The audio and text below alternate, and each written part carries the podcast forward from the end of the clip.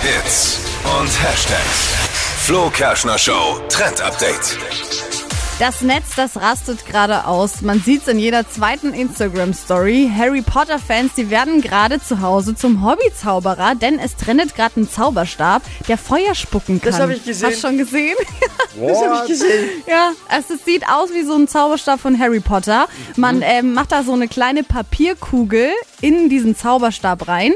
Dann gibt's so einen Druckknopf ähm, und dann fliegt diese Papierkugel raus, Brennend raus. und brennt dann ganz kurz. Ich habe gesehen in dem ganz Video, leicht. da, da, da, da zündet jemand mit dem Zauberstab eine Kerze Ja, an. genau. Das ist das Video, Wenn- ne? ja, genau, Da das gibt's ja nur ist- wahrscheinlich eins. Wenn Das ist du ja die gesehen. Kerze triffst, dann zündest du sie an. Falls du den Ja. Teppich triffst, Ja.